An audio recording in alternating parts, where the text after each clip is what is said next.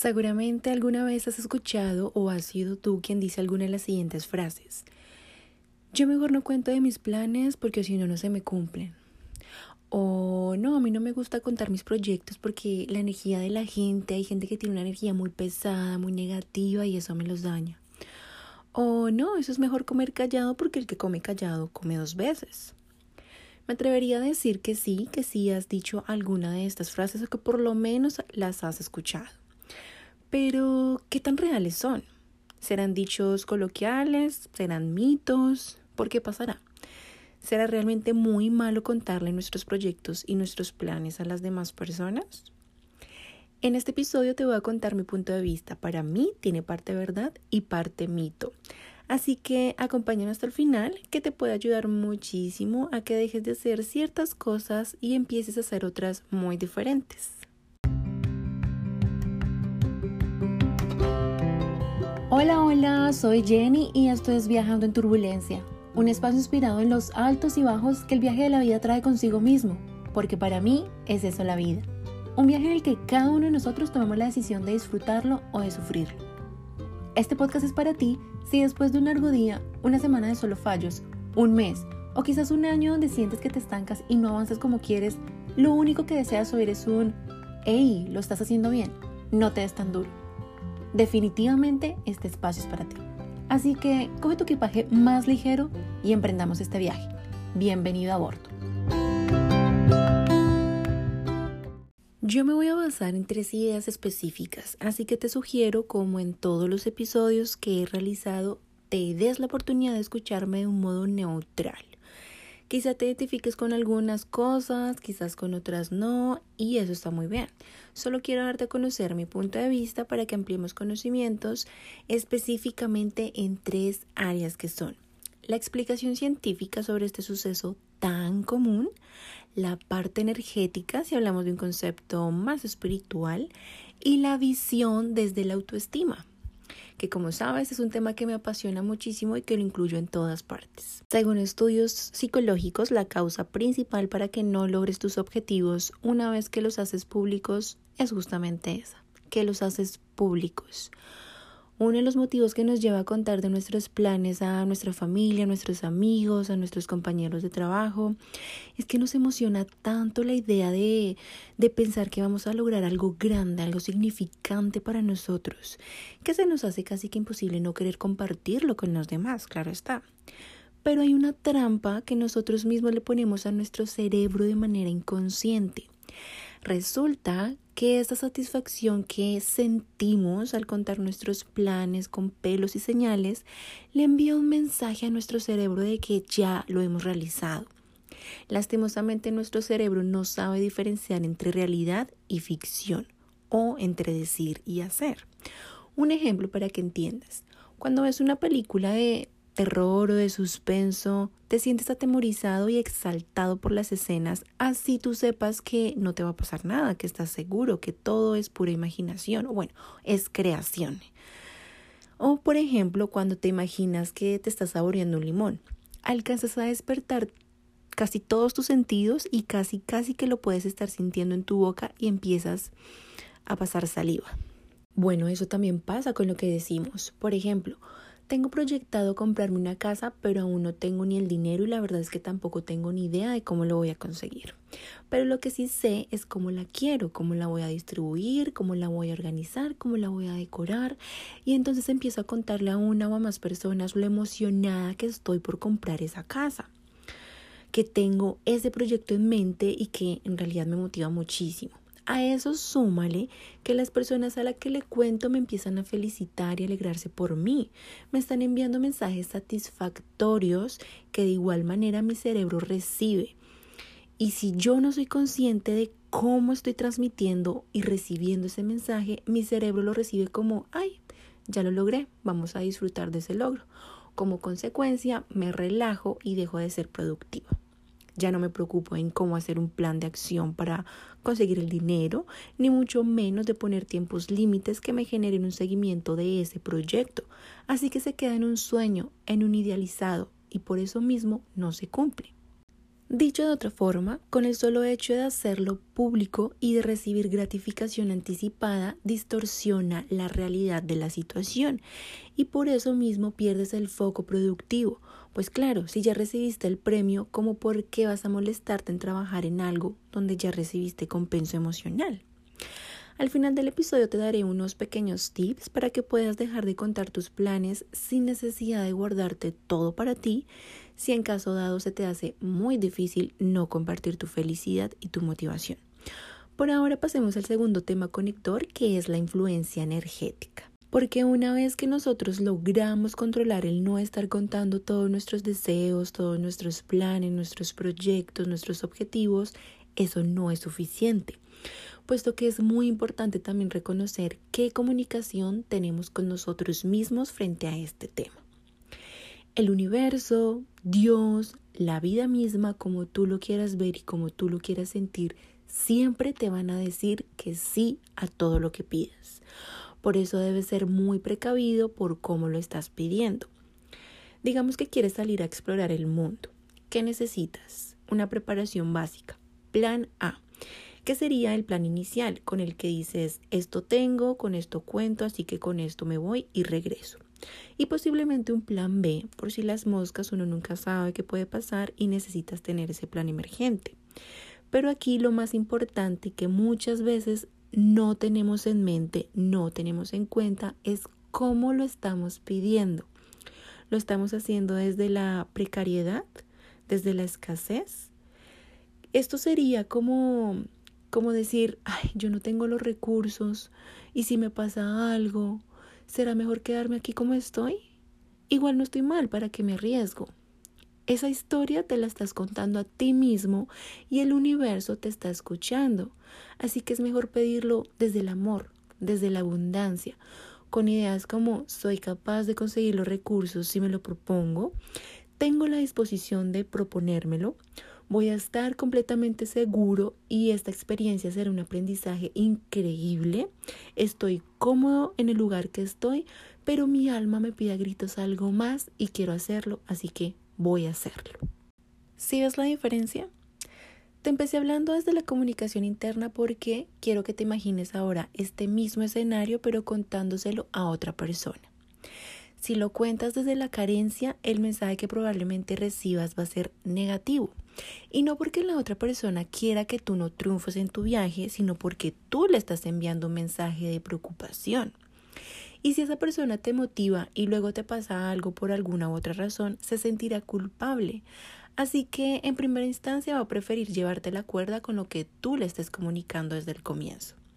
Aquí hay que tener en cuenta que todos los seres humanos crecemos y nos desarrollamos en base a nuestras propias creencias.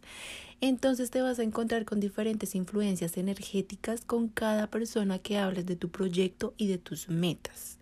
Debes ser muy consciente de eso para que no te dejes afectar. Ahora pasemos a hablar del lado de la autoestima.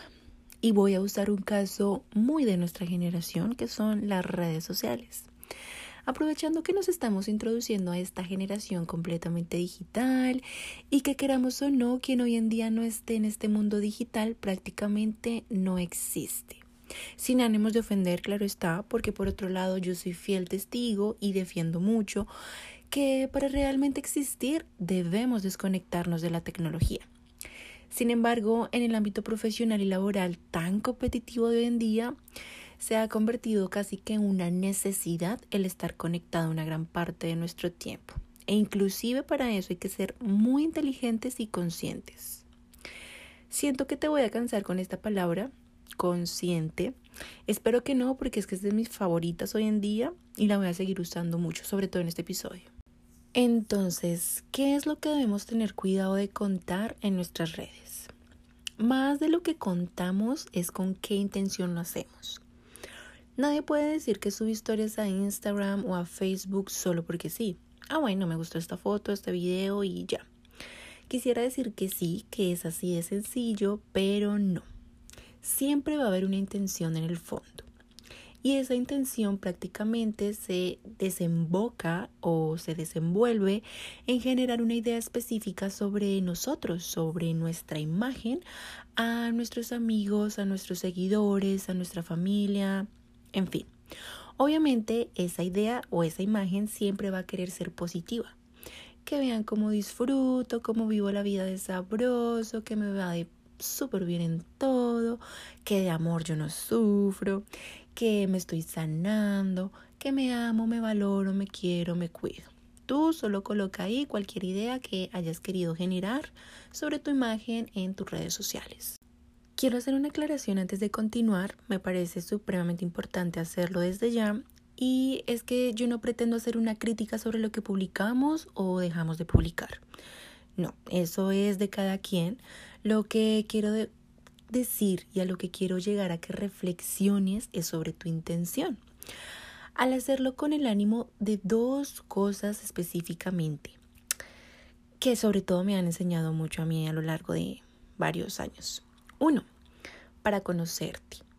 Ya sabes que el autoconocimiento para mí es la base de toda acción que tomemos en la vida con conciencia. Entonces, partiendo de ahí, el reconocer, el aceptar y el controlar tus intenciones en tus redes sociales te van a ayudar a moldear tu autoestima, ya sea hacia un nivel saludable o hacia uno no tanto. Y dos, cuando tú empiezas a entender la dinámica de las redes sociales en tu salud mental y en tu autoestima, cambias tu visión hacia estar juzgando y queriendo aprobar o desaprobar a las demás personas por medio de sus publicaciones. Simplemente entiendes que no hay que juzgar un libro por su portada, que hay algo más allá en una persona que solo sus fotos, que solo sus historias, sus interacciones y que lo que hagan o dejen de hacer en sus redes sociales no tiene ni por qué afectarte ni por qué tener tu aprobación. Ya dejando esto en claro, prosigamos. Voy a ir dando unos ejemplos desde mi experiencia, así que no lo tomes personal. Si de pronto no te identificas, está muy bien, lo hago para que te generes una idea y que tú puedas sacar tus propias conclusiones. ¿Qué pasa cuando publicamos fotos en fiestas, fotos de alcohol, de comida, en grupos con amigos, parchando súper chévere? Es algo que siempre vamos a querer documentar y la mayoría de veces también lo vamos a querer mostrar. ¿Pero por qué? Bueno, porque el generar esta imagen de persona social, popular, divertido, es muy bueno para nuestra autoestima. Es como una gasolina que nos da esa fuerza y nos envía ese mensaje al cerebro de, sí, soy genial, súper divertido, súper linda. Pero ¿qué pasa normalmente con la gasolina? La gasolina se gasta, se acaba en algún momento y si se acaba en un momento inadecuado, el vehículo puede quedar varado en un lugar desconocido sin saber qué hacer, ¿verdad? Eso mismo pasa cuando actuamos desconociendo nuestra intención. Pasa lo mismo con nuestra autoestima, que se le acaba su gasolina y se vara en algún lugar desconocido sin saber qué hacer. Hay una línea súper delgada, supremamente delgada entre una intención que nos aporte a una intención que nos destruya. Por ejemplo, la intención que nos aporta es con el fin de solo documentar un momento chévere para formar recuerdos y de pronto acudir a ellos cuando, cuando los extrañemos y que van a ser parte de la construcción de nuestra propia persona. Pero por el otro lado, puede que usemos esos mismos videos, estas mismas fotos como un combustible, como una gasolina de placer que nos genera una falsa autoestima y por eso es que es importante ser muy honestos con nosotros mismos, porque al hacer eso podríamos estar pecando inconscientemente en construir un perfil, una imagen de nosotros basado en lo que queremos mostrar al mundo y no en lo que realmente estamos sintiendo, pensando en el momento. Esa intención positiva o negativa que nos impulsa a publicar en redes sociales no es solo en momentos de diversión, sino que se ve también reflejado en otras actividades. Por ejemplo, pasa cuando publicamos imágenes con frases motivacionales, de superación personal, de productividad. Podríamos decir que una persona con una muy buena autoestima suele publicar este tipo de imágenes, pero lastimosamente en muchos casos cuando se publican de manera inconsciente es porque tenemos esa necesidad de querer enviarle a nuestro cerebro esa idea de que queremos sentirnos motivados, queremos sentirnos productivos. Y claro, al hacerlo público automáticamente nos genera satisfacción, una satisfacción superficial a nuestra realidad. Es decir, nos hace sentir realmente positivos y súper productivos el solo hecho de publicar esa imagen, pero si esa emoción nos dura un ratito nomás, no está mostrando nuestra realidad. Estaríamos enfocando nuestra autoestima más en esa satisfacción superficial de mostrarle al mundo que tengo control sobre mis emociones y que nada ni nadie me derrumba, que enfocándola realmente en estar aplicando de manera consciente, con hechos, lo que queremos transmitir. Para que quede un poquito más claro, para que se entienda más la idea que quiero generar, voy a hacer un ejemplo que puede sonar un poco como medio odioso, pero por ejemplo, a muchas mujeres nos ha pasado que en algún momento terminamos con alguien y la relación termina en un mal punto, entonces empezamos a publicar frases como, no sé, eh, una mujer completa nunca va a necesitar de un hombre. O, no sé, cosas por el estilo así, donde en realidad no nos sentimos de esa manera, pero el solo publicar esa imagen nos genera una satisfacción mental momentánea que no está alimentando nuestra autoestima, sino todo lo contrario, nos genera otro tipo de pensamientos como los hombres todos son iguales, no se puede confiar en ellos, no sirven para nada, tipo de acciones, de pensamientos, de mensajes que no nos están nutriendo, sino todo lo contrario. Y que no te dé vergüenza aceptar que en algún momento lo hiciste, no con ese ejemplo, con de pronto con algún otro ejemplo que se te venga a la cabeza y que digas, ups, sí, sí me pasó que no te dé pena aceptarlo.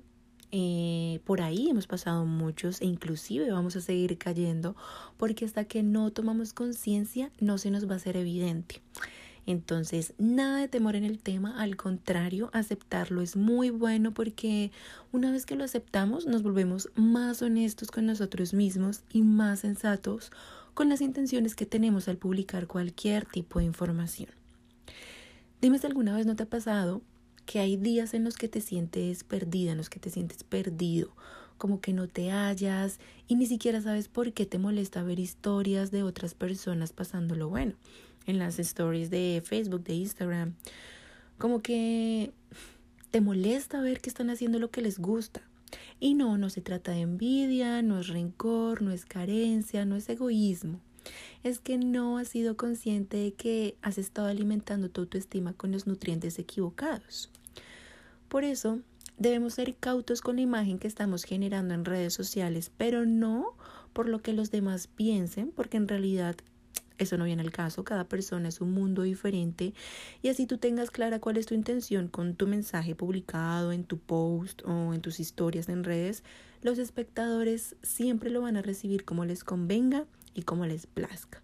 Así que como dije ahorita, ni al caso ponerle atención a eso, sino por el mensaje que le estás transmitiendo al interlocutor más importante de tu vida, tú. A ver, solamente practica. Cada vez que quieras subir algo a tus redes, pregúntate ¿por qué lo haces? ¿Para qué? ¿Cuál es tu intención real? ¿Qué mensaje buscas con este post, con esta historia? No lo digo porque esté mal o esté bien, sino para que seas más consciente y lo hagas con toda la honestidad del mundo, porque de esa manera podrás identificar tus verdaderas intenciones, que pueden partir, uno, de que te sientes de manera genuina, alineado a lo que estás compartiendo, o dos, porque necesitas recordarle a tu cerebro que te quieres sentir así.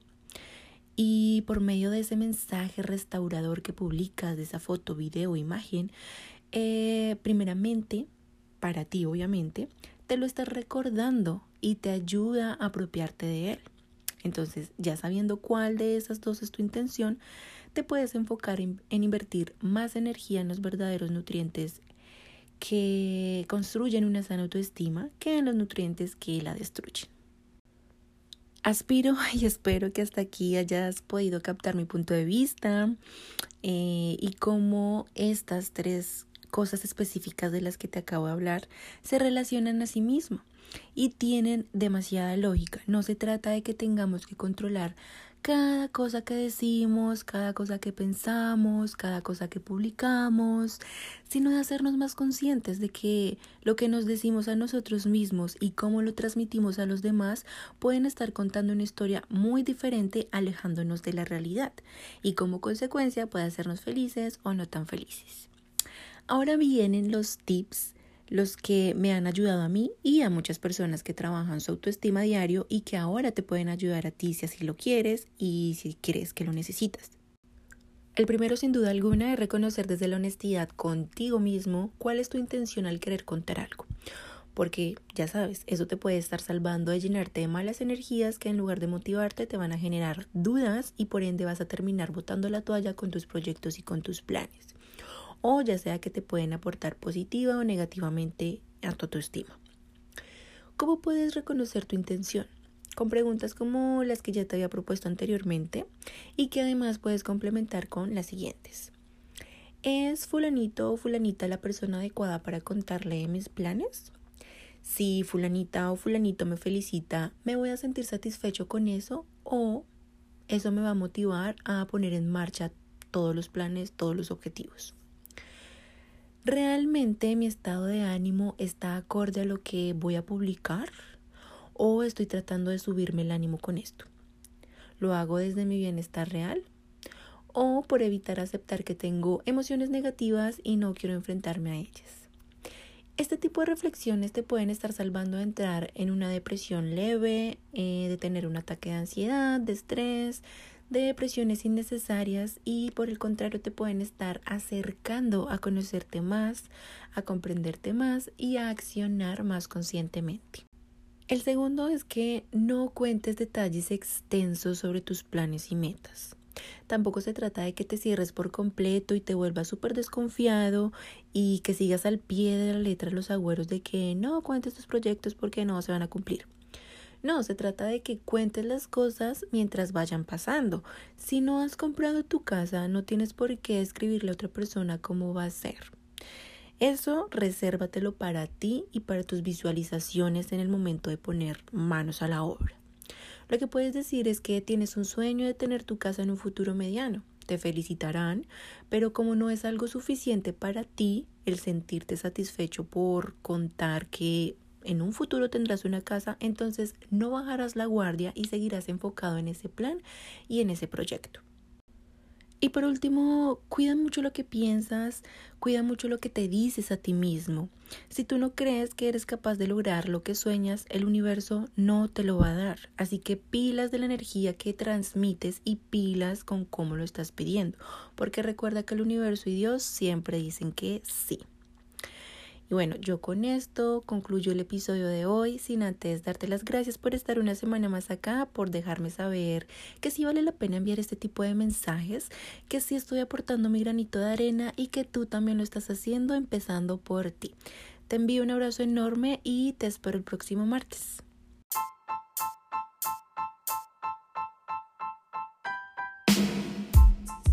Si quieres seguir a bordo con el contenido que tiene este podcast preparado para ti, Síguenos en su cuenta de Instagram como arroba viajando en turbulencia. Y no olvides dejar tus comentarios y compartirlo con todas las personas que más quieres. Espero un nuevo episodio todos los martes. Adiós.